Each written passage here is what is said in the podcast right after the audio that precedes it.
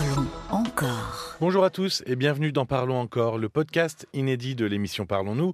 Je suis Paul Delair et avec Caroline Dublanche, nous allons faire un focus euh, aujourd'hui sur les blessures d'abandon. Bonsoir Caroline. Bonsoir Paul. Parce que l'abandon, on en a parlé ce soir un peu Oui. avec euh, Mireille et son fils. Je vous invite à écouter le replay du 16 novembre, mais surtout avec euh, Cassandre et puis Laetitia par la suite qui a réagi en fin d'émission.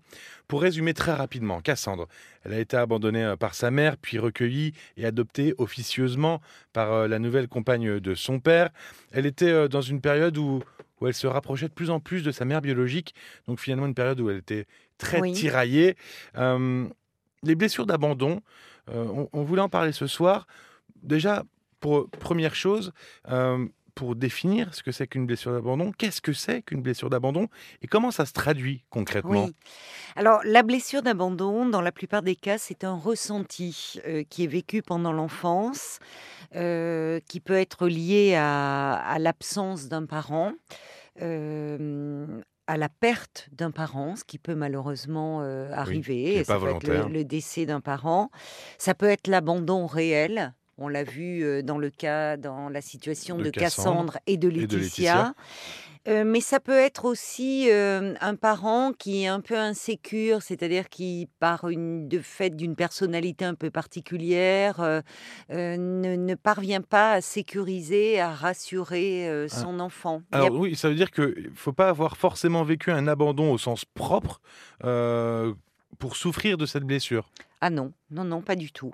Euh, on rencontre souvent des personnes à l'âge adulte qui viennent euh, consulter parce qu'elles ont euh, vraiment une, des angoisses d'abandon, mais sans parvenir à en identifier les causes. C'est-à-dire quand on reprend leur histoire, on ne trouve pas d'abandon au sens réel, mais on sait que des micro-traumatismes euh, répétés quotidiennement euh, peuvent générer un, un très fort sentiment d'insécurité et les symptômes peuvent être les mêmes Alors, que dans un abandon réel. Lesquels sont-ils? Comment ça se traduit?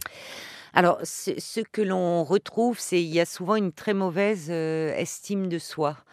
Euh, parce que euh, la personne qui a ce vécu que l'on dit abandonnique a souvent le sentiment de ne pas avoir de valeur, malheureusement. C'est-à-dire que elle a fini par se convaincre euh, que si elle a pu être abandonnée, ou en tout cas se retrouver dans une situation qui équivalait à- au fait qu'elle n'a pas pu bénéficier des soins dont elle avait besoin, c'est parce qu'elle ne méritait pas autre chose, finalement, Oui. que c'était lié à elle. Si elle est seule, c'est qu'on valait, ça valait pas la peine de rester, quoi. Voilà, c'est ça. C'est qu'elle n'était pas digne, au fond, euh, d'être aimée.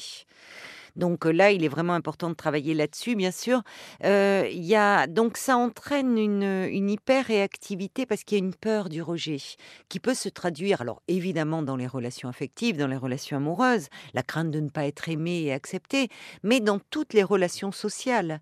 C'est-à-dire qu'il peut y avoir quelque chose, il y a une telle demande d'amour, en fait, chez ces personnes-là, qui est à la hauteur du manque ressenti, euh, qu'elles vont être, euh, par moments, il va y avoir des comportements qui peuvent paraître un peu inappropriés ou, ou, ou excessifs, parce que en fait, chaque, il y a des situations qui, dans leur vie euh, d'adulte, vont réactiver euh, la douleur ancienne, la blessure ancienne.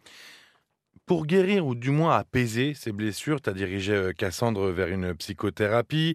C'est ce qu'a fait Laetitia d'ailleurs et, et- Ah oui, et on ça voit. a plutôt bien marché. Ah oui, hein on voit à quel point vraiment, on souhaite le, le même chemin à Cassandre. Il faut dire que plus un, plus l'abandon est vécu précocement, euh, Cassandre avait deux ans et demi, Laetitia avait 13 mois. Euh, il est difficile euh, d'imaginer en tant que psy, on peut, mais la, détresse dans laquelle elles ont été plongées. Parce qu'à un moment, c'est euh, tout l'univers qui s'effondre, le monde qui s'effondre.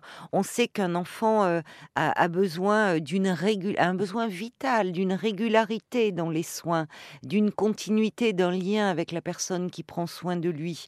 Il en a besoin pour se construire psychiquement. Donc euh, là, il y a une faille euh, très profonde, mais dont on peut sortir le- l'exemple de, enfin le, témoignage de, Laetitia a été lumineux, et notamment avec euh, quand je lui disais mais comment au fond elle avait pu combler ce, manque, cet abandon, et devenir mère à son tour, su- sur quelle image elle avait pu s'appuyer. Là, elle me dit, ça peut paraître idiot, mais je regardais beaucoup des séries et La petite maison dans la prairie. Et pour moi, la mère, euh, le personnage de la mère euh, Caroline Ingalls, c'était l'image de la mère. C'est la mère qu'elle aurait voulu avoir, c'est la mère qu'elle avait envie d'être. Et euh, je le dis souvent, on se construit en s'identifiant et on voit à quel point, parfois une histoire, euh, raconter aux enfants un, récit, un mythe, euh, une série, peut permettre à l'enfant de s'extraire de, de, de la violence de sa réalité pour se construire euh, psychiquement et pour se sortir euh, de cette douleur-là. Ouais. Alors, Elle s'est créé un modèle, elle s'est approprié oui, un modèle C'est ça. Elle s'est créé un modèle. Euh, et, et alors, bien sûr, il y a derrière tout le travail de psychothérapie hein, qui a été fait Oui. et qui a pris euh, des, des années, euh, qui est absolument, il est absolument nécessaire d'être accompagné parce que ces blessures-là sont, sont, sont très profondes. Est-ce que tu aurais euh, un livre à conseiller? Si je pose Ah la oui. question, c'est que je sais que oui. Et oui, et oui, parce que euh, la psychothérapeute Sylvie Tenenbaum a écrit un livre euh, qui s'intitule Guérir de la blessure d'abandon. Et je pense aussi euh, que par son approche qui est euh, à la fois clinique, mais aussi très accessible, très pédagogique, euh, son livre peut faire beaucoup de bien à, à des personnes qui, se, qui vont se retrouver dans, dans, ces, dans ces témoignages. Donc Sylvie Tenenbaum, Guérir de la blessure d'abandon, aux éditions Le Duc. Les euh, références, elles seront dans la description du podcast. C'est une bonne façon de, de prolonger justement Oui, ce podcast. Merci beaucoup Caroline. merci à toi, Paul. Sur le site ou sur l'appli RTL, vous entendrez les témoignages donc, de Cassandre, en plein doute, et tu- puis de Laetitia, qui a euh, presque la même histoire, hein, mais avec euh, plus de recul, plus de travail.